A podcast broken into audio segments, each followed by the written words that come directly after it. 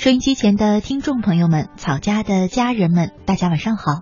欢迎准时走进由中央人民广播电台华夏之声为你带来的《青青草有约》，我是你的朋友乐西，在遥远的首都北京向你送去夜晚的问候。你在他乡还好吗？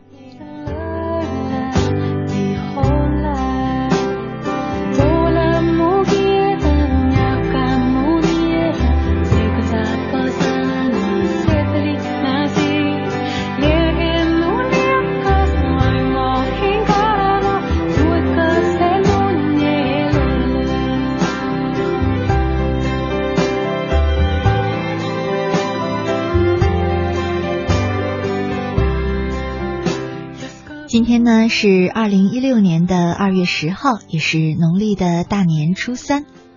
今晚呢和大家一起走进的也是草家每周三的爱的温度。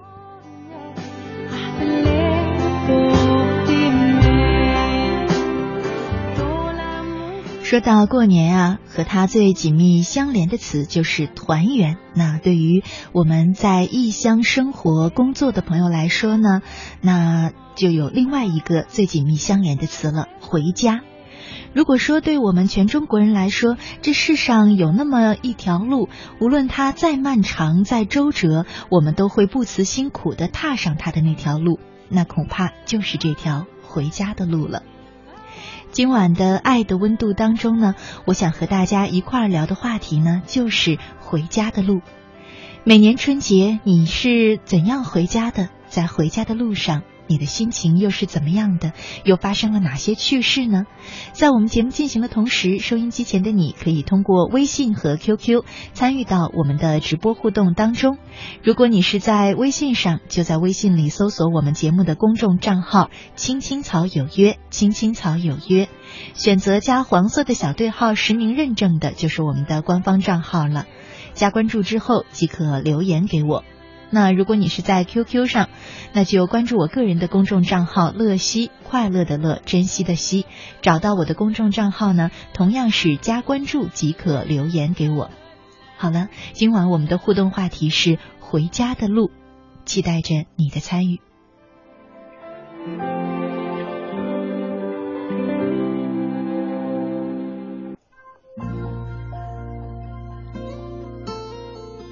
许多年以来。都是这样一个人默默的走，不知起点，不问终点，没有可以停留的驿站。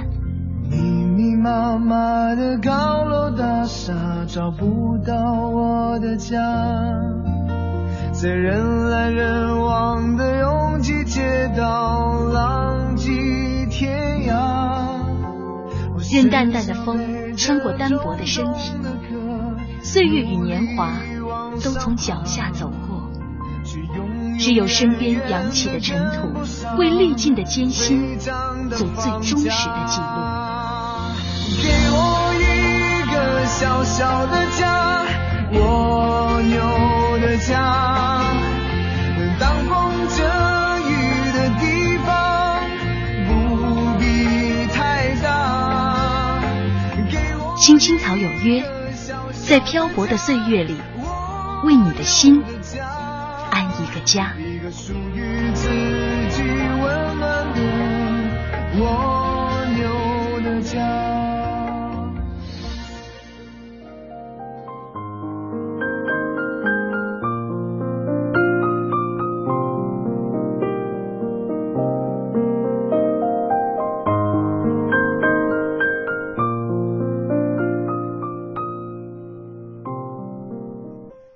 夏之声，青青草有约，爱的温度，我是乐西。今晚和大家一块儿聊的话题呢是回家的路。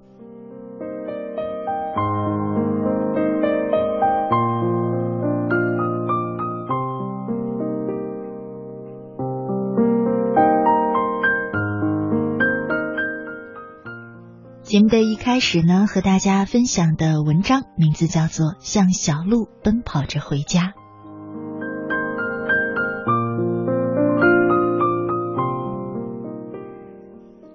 月二十三，小年，我在舅舅家睡到日上三竿，然后爬起来，晃晃悠悠坐两站公交车，去到已经渐渐热闹起来的小城的电影院门前。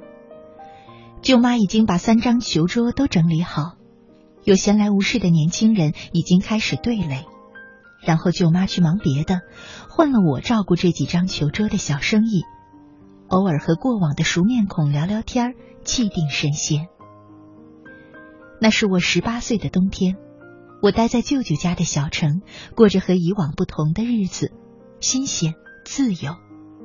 家在一公里之外的小县城。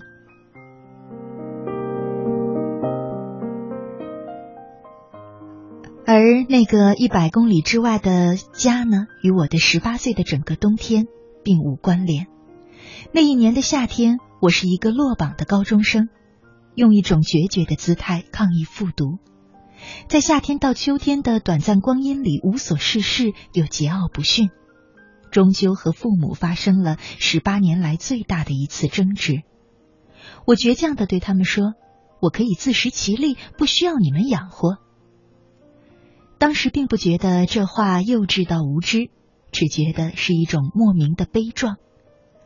然后我在第二天早上离开了家，去到一百公里外的小城。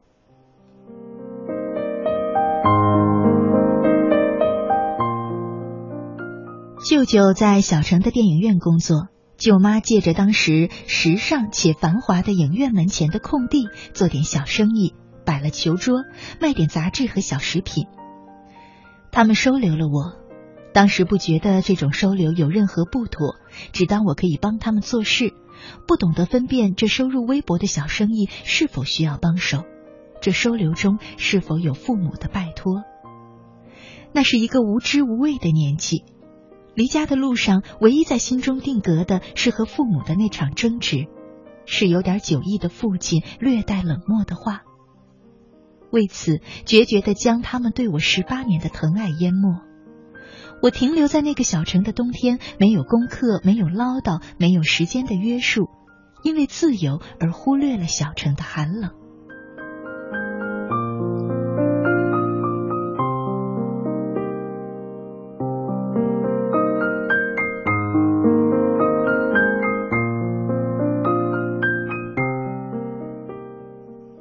不和父母联系，用这样的方式证明不读大学照样生活，离开他们照样生活，而他们也不联系我，没有来，没有电话。我和我的父母就这样忽然从朝夕相处进入了一种分离后的僵持状态，谁都不妥协。时间就这样进入了腊月，舅舅问我：“过年回家吗？”“不回。”我回答的简单而坚决，然后每天一如既往的晃悠在小城渐渐走向尾声的冬天。腊月二十三的生意并不太好，顾客稀落，两张球桌一直空着。黄昏时分，舅舅说：“收摊儿吧，咱也回家过小年。”平常我们都要到末场电影散场才会收摊儿，是什么时候开始有些慌乱的呢？坐在同样乘客奚落的公交车上，听到小城的某个方向忽然传来了鞭炮声。没有任何预感的，眼前出现了一幅画面：落满雪的小小院落，一屋暖色的灯火，一桌丰盛的饭菜，厨房里有红蜡烛和香火，贴上了灶王爷的对子。爸爸给画上的神仙郑重的斟上酒，鞠躬：“您老人家上天言好事，下地降吉祥。”说完，我们就会去院子里。我点着爸爸手中用新竹竿挑着的长长一串红鞭炮，掩着耳朵跑回来，噼里啪啦，白色的雪上落满红色的碎纸屑。屋子里，妈妈已经把热腾腾的水饺端上了桌。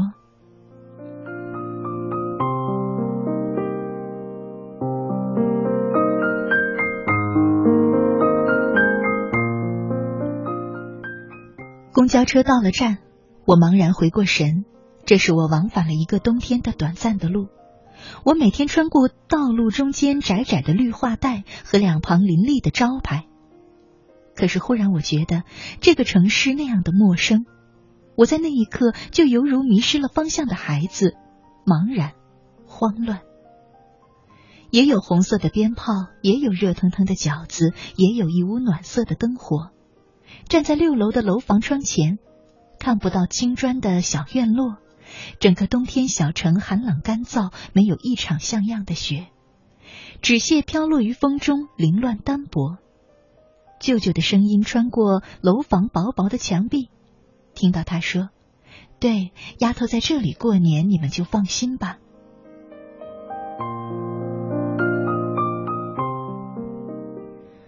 毫无任何防备，想家的感觉一瞬间呼啸而来。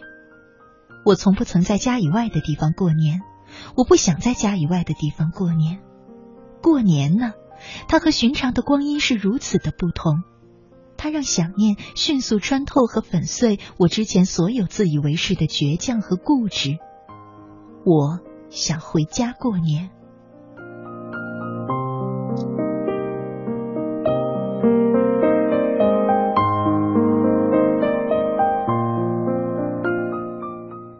但是舅舅应该和父母已经说好了吧？他们是没有要求我回去吧？舅妈已经买好了我新年的衣服，张罗着四个人的年会比以往更热闹。于是我说不出口，面对舅舅一家的热情，我说不出口；面对父母一如既往的沉默，我不想说出口。我甚至终于开始怨了，怨他们的倔强和冷漠，怨他们不来带我走。是过年呢，他们不知道吗？我不想待在外面，我委屈。我怨，可是委屈和怨愤都阻止不了我对回家的渴望。我再也无法气定神闲。随着年的一天天临近，我的慌乱迫切而明显，已经无法收拾，依然无法说出口。我恨最后的那点小虚荣，可我却摘不下来。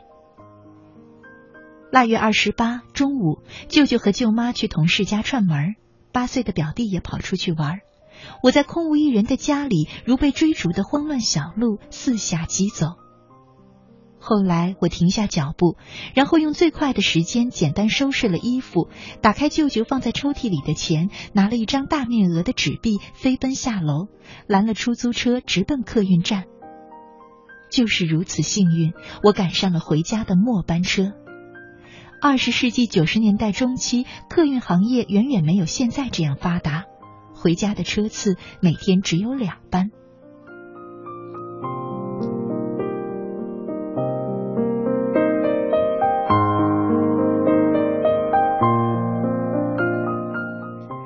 车是那种老式的中巴车，冷硬的座位，没有空调，封闭不严的车窗透着冷风，没有高速路，破旧的中巴车载着少少的乘客晃荡在狭窄的公路上。我坐在靠窗的位置，不觉冷，不觉孤单，紧紧抱着小小的背包，没有放弃自尊的那种难堪，没有缴械投降的溃败，心跳剧烈是因为离家越来越近的那种激动，手心儿握着一层细密的汗水。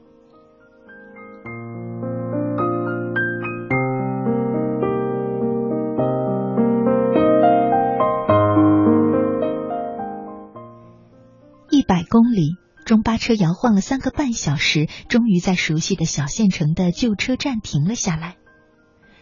跳下车，我开始朝着回家的方向奔跑。离开半年的小县城，我也闭着眼睛都能准确感知家的方向。那个黄昏，许多人都看到了一个怀里抱着小背包的女孩，头发散乱，脸色绯红，灵活的闪躲着车辆和人群，小鹿一样的在街中奔跑。朝着一个方向，直到跑到转向家门的小路口。县城南端小小的三岔路口，我奔跑的脚步骤然停止。我在暮色中看到了一个熟悉的身影，是妈妈。她站在深冬的苍凉暮色之中，穿着颜色暗淡的衣服，风吹起她的发，丝丝缕缕的遮挡住她的视线。她不去管，只是站在那里努力张望。微微倾斜着身体，那个我只有四十五岁，在我眼中依然年轻美丽，曾经爱穿彩衣的妈妈，在我离开家的冬天骤然憔悴、苍老、灰暗下去，如年迈的妇人。那时候舅舅还没有回家，妈妈还不知道我已经从舅舅家逃跑的消息。她站在那里，不是有备，不是偶然。他在得知了我不回家过年的消息后，依然从小年那天开始，不甘心的从每一天的午后一直站到夜晚。他说：“万一我忽然回来，不想我回家的这段路没有人等待。”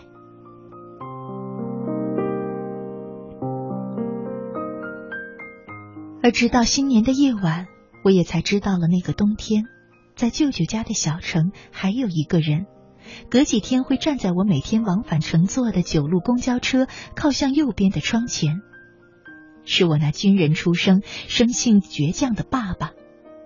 每个周末都会坐三个半小时的中巴车去到我在的小城，站在那辆公交车的窗外，只为能够看看我，在公交驶过他身边的短短半分钟。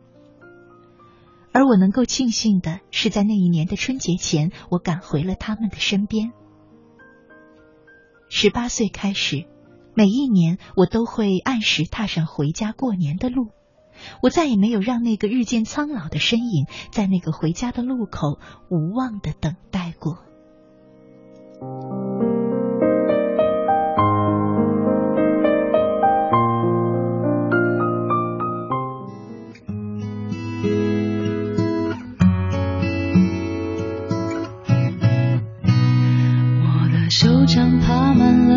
和伤口，这个城市依旧不是属于我。我排队好久，我睡在街头，归乡的火车票总是一票难求。算一算我扛了多少个砖头，算一算多少跑车呼啸而过。小小的心愿，能够回家是我最奢侈的梦。回家，我只想回家。城市跟我想象的不一样。回家，我只想回家。挣的钱我要给我的爹娘。回家。只想回家，思念的雪落在我的胸膛。回家，我只想回家，只想跟你说，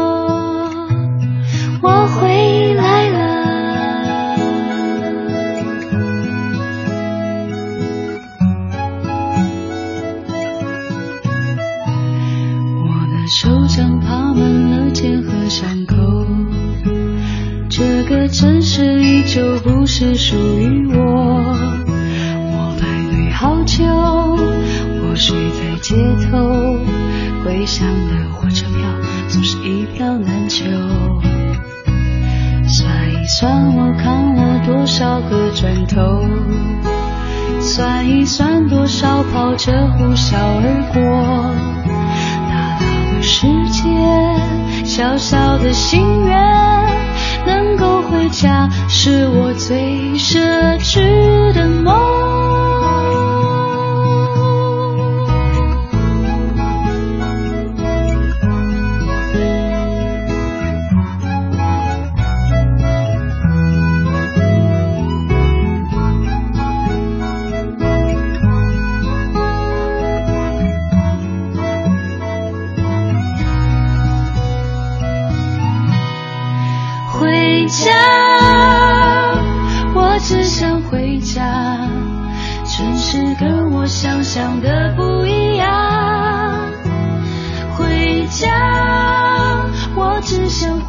回家，挣的钱我要给我的爹娘。回家，我只想回家，思念的雪落在我的胸膛。回家，我只想回家。只想跟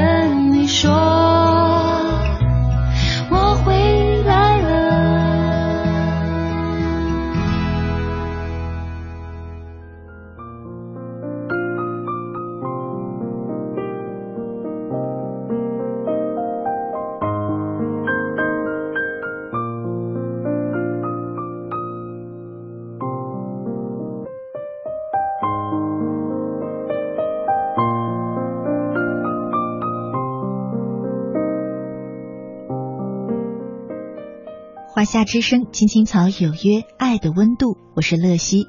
今晚和大家一块聊的话题是回家的路。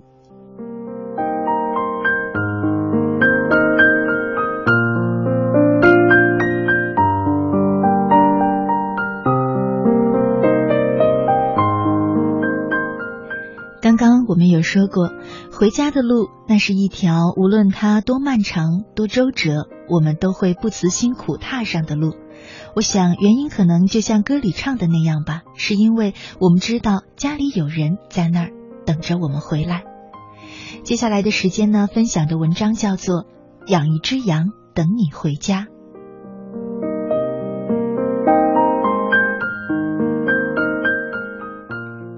十多年前，新婚的我第一次随丈夫回老家过年。一听说我喜欢吃羊肉，婆婆二话没说，立刻赶到集市上买了几斤，做了一锅香喷喷的红烧羊肉。吃饭时，婆婆一边往我的碗里加肉，一边叹息说：“买的羊肉就是不行，以后还得自己养一只。”私下里我很是不以为意，就为了过年能吃顿羊肉，犯得着费事养只羊吗？可没想到的是，婆婆却说到做到。第二年夏天，婆婆真的买了一只小山羊回家。从此，婆婆就变得更加忙碌了，种地、种菜、喂猪、喂鸡，另外还要喂羊。每天无论多忙，婆婆总要牵小羊牵出去，找一块野草鲜美的地方放羊。放羊的同时，婆婆可没闲着，而是不停的割草。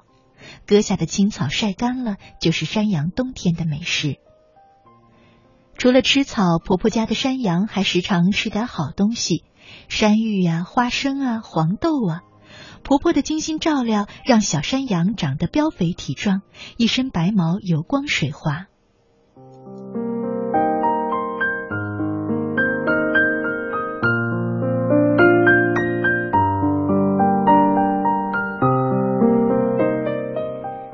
到了年根下。乡下多的是走村串户的羊贩子，一看到婆婆家的山羊，他们的眼睛就亮了起来。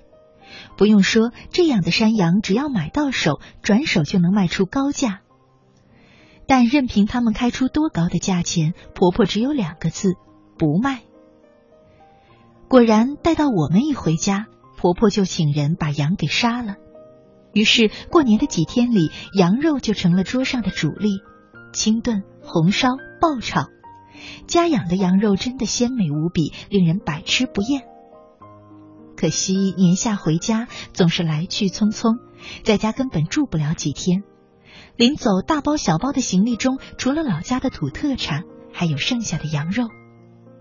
后来我曾用老家带来的羊肉做了一份清炖羊肉招待好友，只吃的他嘴角流油，胃口大开，将一锅羊汤喝得丁点儿不剩。一边吃，他还一边打听哪里买的羊肉，太美了，从来没吃过这么好味道的羊肉。而我呢，就骄傲地回应他说：“这是婆婆牌羊肉，独此一家，无处可买。”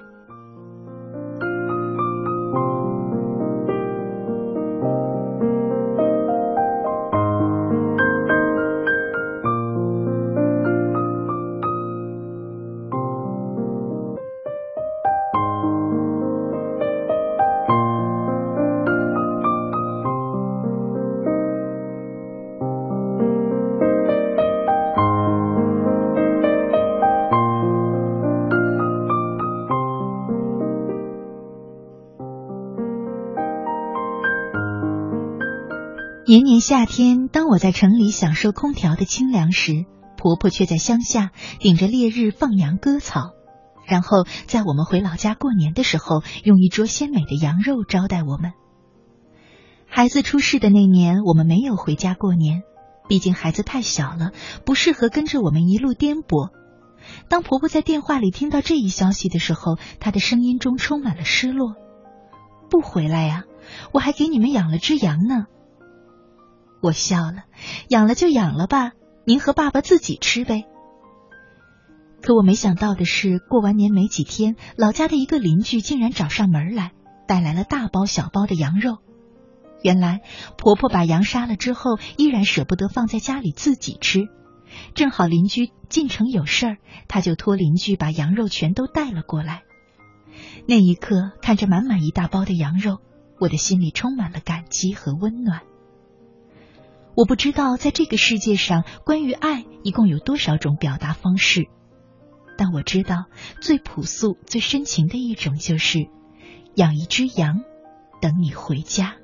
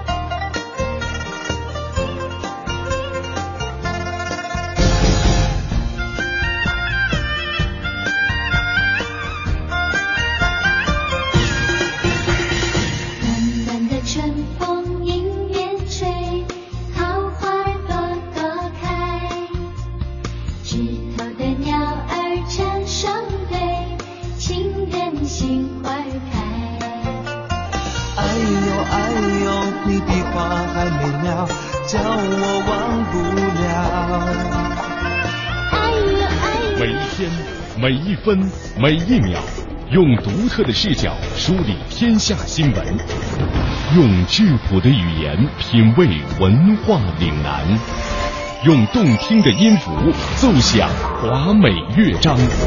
听新闻，品文化。这里是 FM 八十七点八，一零四点九 AM 一二一五，中央人民广播电台华夏之声。权威迅捷的新闻资讯，听说新闻中的道理，丰富实用的生活信息，与您同行，悦耳动听的美妙音乐，给你好听。欢迎登录各大手机软件应用商店，搜索“华夏之声”或“香港之声”，您就可以下载到软件，实时收听，随时点播“华夏之声”、“香港之声”节目。华夏之声、香港之声手机 App 为您提供高质量的听觉享受，打造收听广播的完美体验。大家好，我是冯远征。快过年了，大家都急着回家团圆。这几年，每到临近春节，在南方就会出现一支摩托车返乡的铁骑大军，浩浩荡荡，甚是壮观。在这儿，我给大家提个醒：摩托车安全系数低，可得多加小心。出发前要先检查好车况，机油、轮胎、车灯、刹车、链条等都没有问题了才能出发。摩托车比汽车稳定性差，所以骑行时要集中精力，不能超速。如果遇到恶劣天气，就等天气转好再走。还有，过年回家免不了要给家人捎带一些礼物，但骑摩托车就别带太多了，尤其是超高超宽的东西。其实，父母最大的心愿就是家人团圆，咱们平安回家就是给父母最大的礼物。我是冯远征，我在国家应急广播提醒您：摩托返乡要安全，谨慎驾驶保平安。中央人民广播电台联合香港青年交流促进联会，精彩呈现《梦想舞台二零一六》。为你的梦想加油助力。即日起至四月十七日，分享你的梦想故事，角逐共十四万港币的圆梦启动金。让我们为你的梦想筑起平台，为你找到逐梦的同行者，为我们的梦想注入生命力。详情请登录央广网，三 w 到 cnr 到 cn。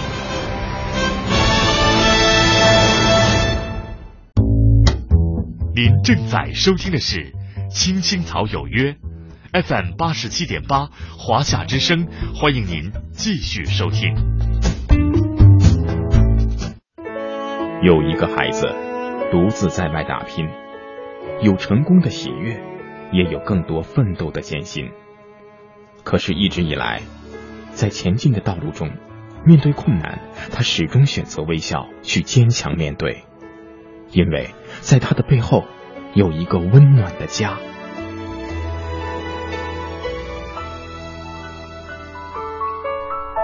这个孩子是我，也是你。青青草有约，更是我们心底的那个家。每晚十点，在这里，让我们卸下一天的烦扰，洗去心中的尘埃。明天，我们一起轻松启程。话不停在吵，老板不停的闹，总逃不开工作表，做完了又来了，怎样也甩不掉。回家感觉真好，别管世俗纷扰，把一整天的面罩、忙和累的大脑都往热水里泡，让每一颗细胞忘掉烦恼。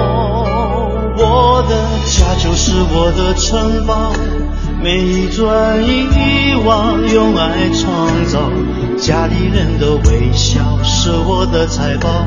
能回家才知道自己真的重要，双手能为家人而粗糙，而，多么荣耀，那么骄傲。你为我把饭烧，我为你打扫，我回家的感觉实在真的太好。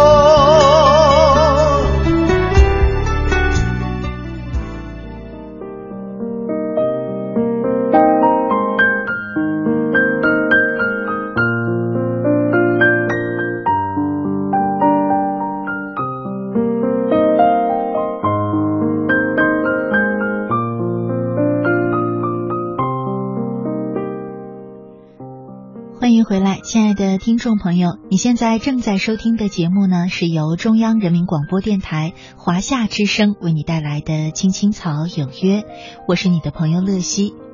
今天呢是周三，和大家一起走进的是草家每周三的爱的温度。我们正在聊的话题是回家的路。在我们节目进行的同时呢，收音机前的你可以通过微信或者是 QQ 参与到我们的直播互动当中。如果你是在微信上，那就找到我们节目的公众账号“青青草有约”，“青青草有约”，选择加黄色的小对号实名认证的，就是我们的官方账号了。那你加关注之后呢，即可和我留言互动。如果你是在 QQ 上，就关注我的公众账号“乐西”，快乐的乐，珍惜的惜。找到我的 QQ 公众账号之后，依然是加关注，同样能直接留言给我。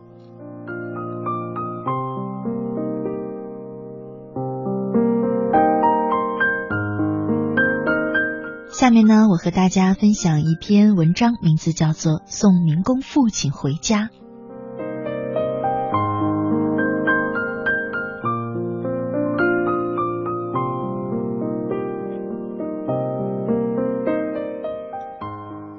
我在北京读大学，父亲在天津一家工地上打工。十天前，父亲打来了电话。让我买两张上周买上两张周五晚上从北京西站到老家江西赣州的火车票，并强调让我回去的目的是帮他拿行李。父亲反复叮嘱我去天津找他的时候一定要先打个电话。挂了电话之后，我心里隐隐的不安起来，因为从我记事儿起，父亲就常年在外面打工，总是快到过年的时候才回家。现在他中途回去，一定有什么事儿。上个星期五上午，我去了天津，我有父亲工地旁边小卖部的公用电话的号码，打过去，我很容易的找到了父亲所在的工地。工地被围墙围着，几间工棚很可怜的围在墙角的一角，工棚很矮，没有窗户，很暗。我推开门，借助从门外的光线，好半天才看清楚屋里的状况。躺在床上的父亲从暗处往明处看，很容易就发现了我。他惊讶的要坐起来，可是不知道怎么回事，他努力了半天，居然没能坐起来。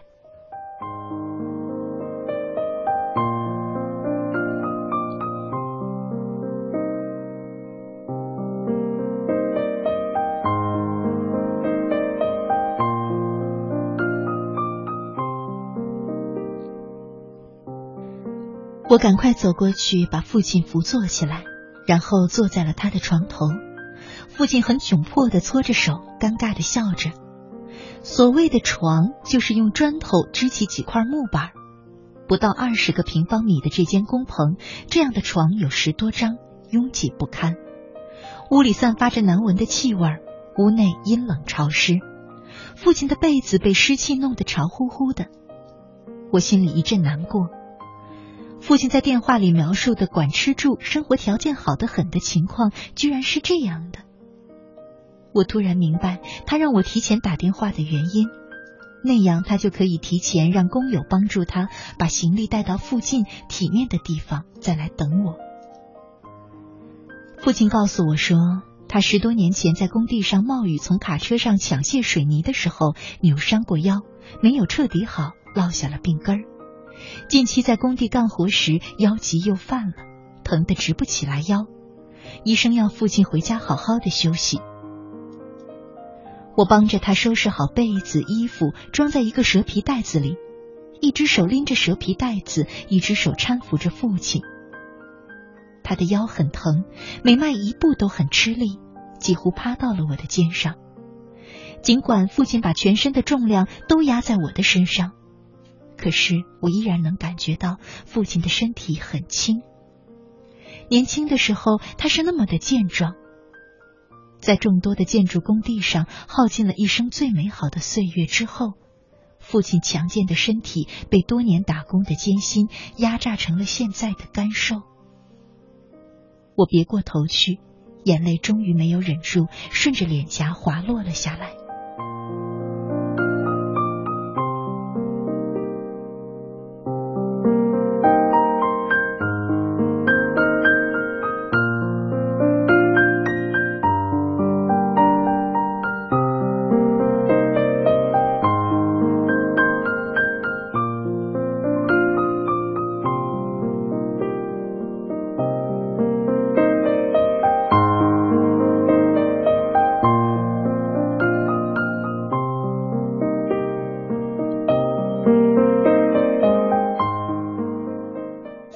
着行李，大门口的保安拦在了外面。父亲向这个二十岁左右的年轻人低头哈腰的陪着笑脸，解释说自己因为腰上伤病需要回家休息。可保安依然不为所动，冷冷的要求父亲把领工找来，态度很蛮横。我气得差点与他吵了起来。父亲连忙制止了我，然后父亲让我搀着他找到了领工。满脸堆笑的向领工说明了情况，然后掏出自己平时抽的劣质烟给他敬上。领工鄙夷的飘了飘烟盒上的牌子，用胳膊一挡，父亲敬过去的烟就被挡掉在地上了。领工把自己的好烟掏了出来，点着火，抽了一口，才懒洋洋的向大门口走去。被挡掉烟的那一刹那，父亲的脸色一下子变得铁青。但很快又变回了那副笑脸。曾有人说，在耻辱面前，不负责任的男人往往悲壮的死去；对家庭负责任的男人，往往能够屈辱的活着。我现在终于理解了这句话的含义。出了工地，父亲在地摊上买了条裤子和一件外套，他觉得这样可以让妈妈放心，然后这才和我去了车站。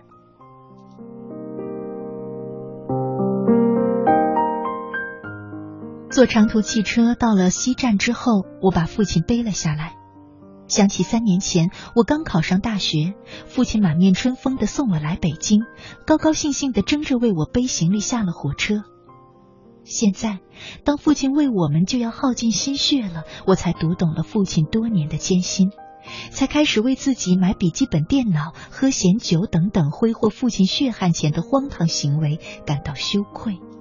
才深深懂得了父亲平时电话里说的那句“要吃好饭，别怕花钱”所蕴含的深情父爱。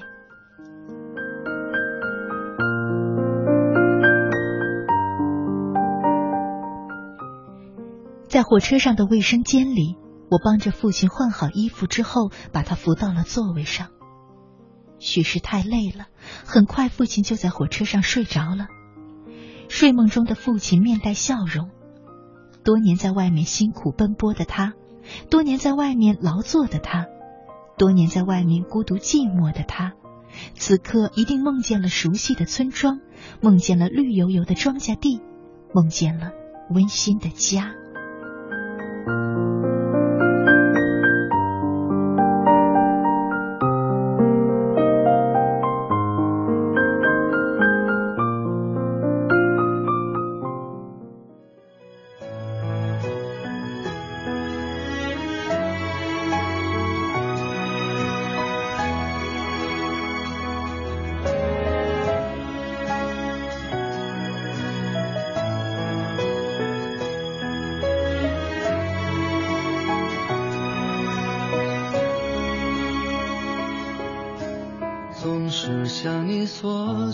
却不曾说谢谢你直到长大以后才懂得你不容易每次离开总是装作轻松的样子微笑着说回去吧转身泪湿眼底多想和从前一样牵你温暖手掌可是你不在我身旁，托清风捎去安康。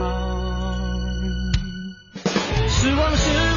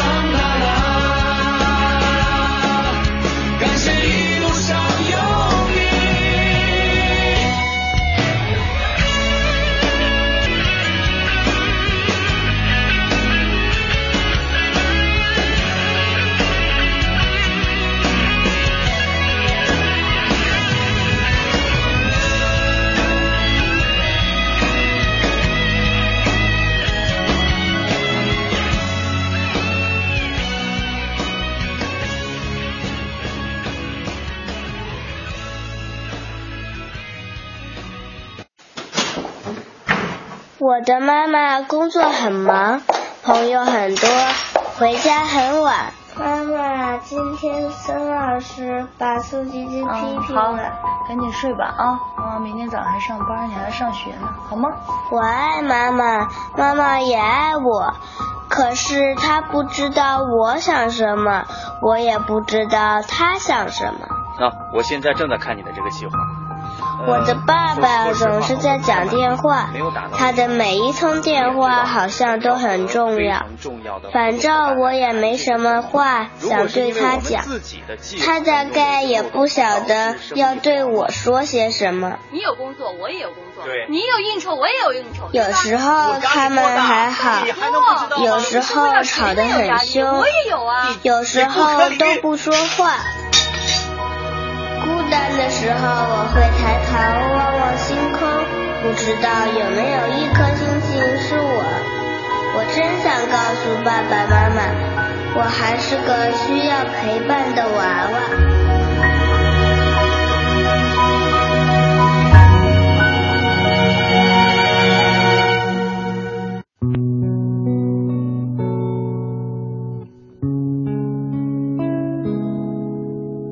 希望。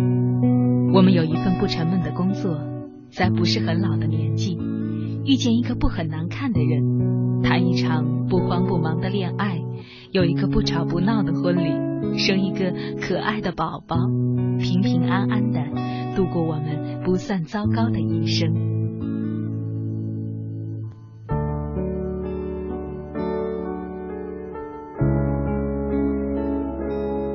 青青草有约。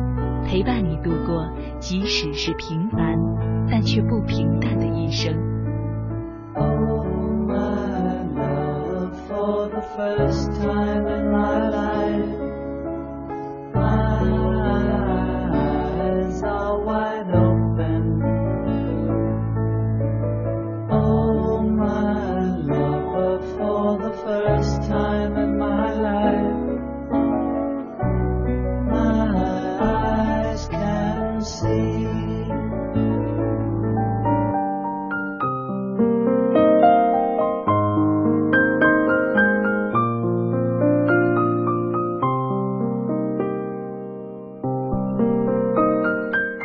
夏之声，青青草有约，爱的温度，我是乐西。今晚和大家一块聊的话题是回家的路。节目的最后呢，再和大家分享的文章名字叫做《起身的饺子，落身的面》。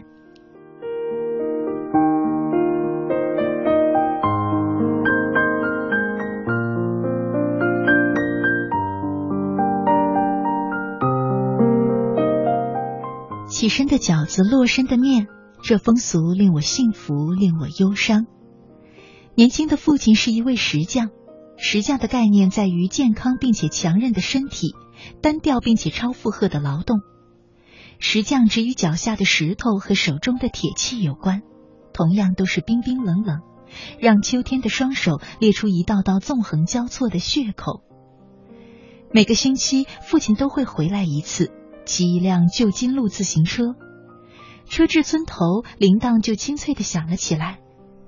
我跑到村头迎接，拖两把鼻涕，光亮的脑瓢在黄昏里闪出蓝紫色的光芒。父亲不下车，只一只腿支着地，侧身弯腰，我就骑上了他的臂弯。父亲将我抱上前梁，一边说“走嘞”，一边一路欢声笑语的向家走。那时的母亲正在灶间忙碌。年轻的母亲头发乌黑，面色红润，鸡蛋在锅沿上刻出美妙的声响，小葱碧绿，木耳柔润，酱香的香气令人垂涎。自然是面，纯正的胶东打卤面。母亲的手艺令村人羡慕。那天的晚饭自然温情又豪迈，那个时候的父亲可以干掉四海碗的面。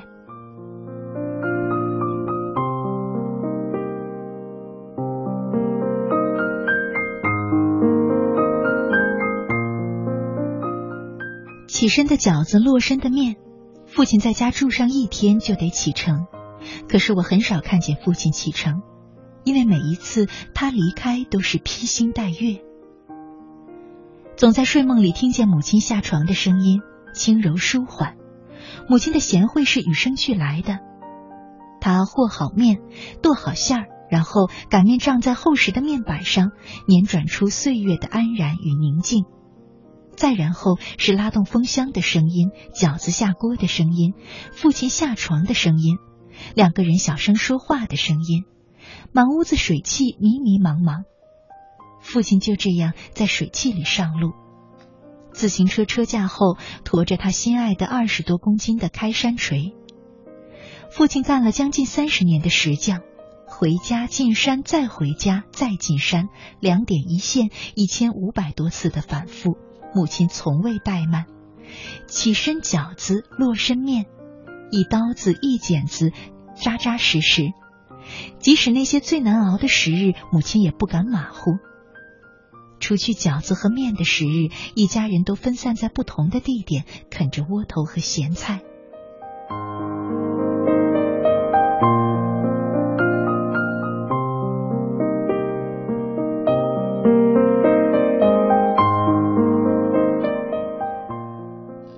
后来，父亲年纪大了，再也挥不动开山锤，而我开始离家了。学校在离家一百多里的乡下，我骑着父亲笨重而结实的自行车，逢周末回家。迎接我的同样是热气腾腾的面，正宗的胶东打卤面，盖了蛋花、葱花、木耳、虾仁、肉丝儿，绿油油的蔬菜，油花如同琥珀。学校里伙食很差。母亲的面就成为了一种奢求，好在有星期天，好在有家，好在有母亲。返校前的那一顿自然是饺子，晶莹剔透的饺子皮儿，香喷喷的大馅儿，一根大葱，几瓣蒜酱，一碟醋，一杯热茶。猫儿幸福的趴在桌底，我狼吞虎咽，把饺子吃出惊天动地的声音。那声音也令母亲心安。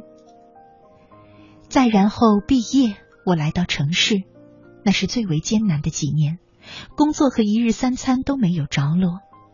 当我饿得受不住，就会找个借口回家，然后在家里住上一阵子。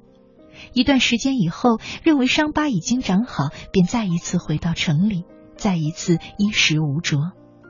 城市顽固的拒绝着一个来自乡村的、只有职高文化的腼腆而单纯的孩子。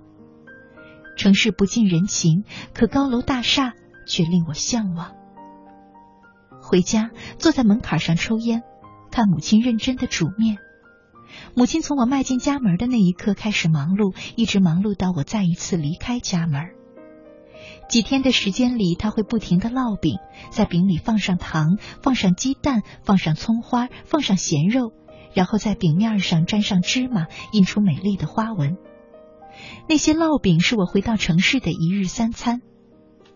母亲深知城市并不像我对她描述的那么美好，可是她从来不问，她只是把她的爱和责任全都变成了饺子、烙饼和面，看着我吃。沉默，沉默的母亲也变得苍老。我知道，这苍老全是因为我。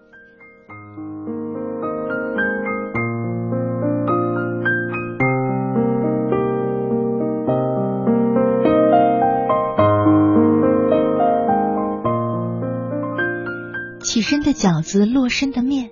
母亲说：“这该是一种祝愿吧。”饺子是交好运的意思，面是长长久久的意思。出门交好运，回家长长久久，很好的寓意，还图个什么呢？想想母亲的话，该是有些道理的。平凡的人们再图个什么呢？出门平安，回家长久，足够了。然而母亲自己却很少出门，自然她没有机会吃到我们为她准备的起身的饺子，落身的面。可是那一次，他要去县城看望重病的姑姑。头天晚上，我和父亲商量好，第二天一早会为他准备一盘饺子。可当我们醒来的时候，他早已坐上了通往县城的汽车。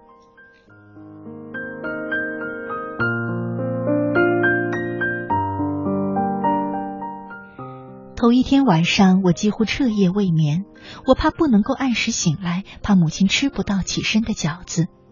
然而还是没有能够按时起床，似乎刚打了一个盹儿，天就亮了。可是父亲离家的那些岁月，我离家的那些岁月，母亲却从未曾忘记，甚至未曾耽误过哪怕一次的起身饺子。很多时候，我想母亲已经超越了一个母亲的能力，她变成了一尊神，将我和父亲守候。然而，她却是空着肚子走出家门的。家里有她伺候了大半辈子的儿子和丈夫，却无人能够为她煮上一碗饺子。起身的饺子，落身的面，这习俗让我忧伤并且难堪。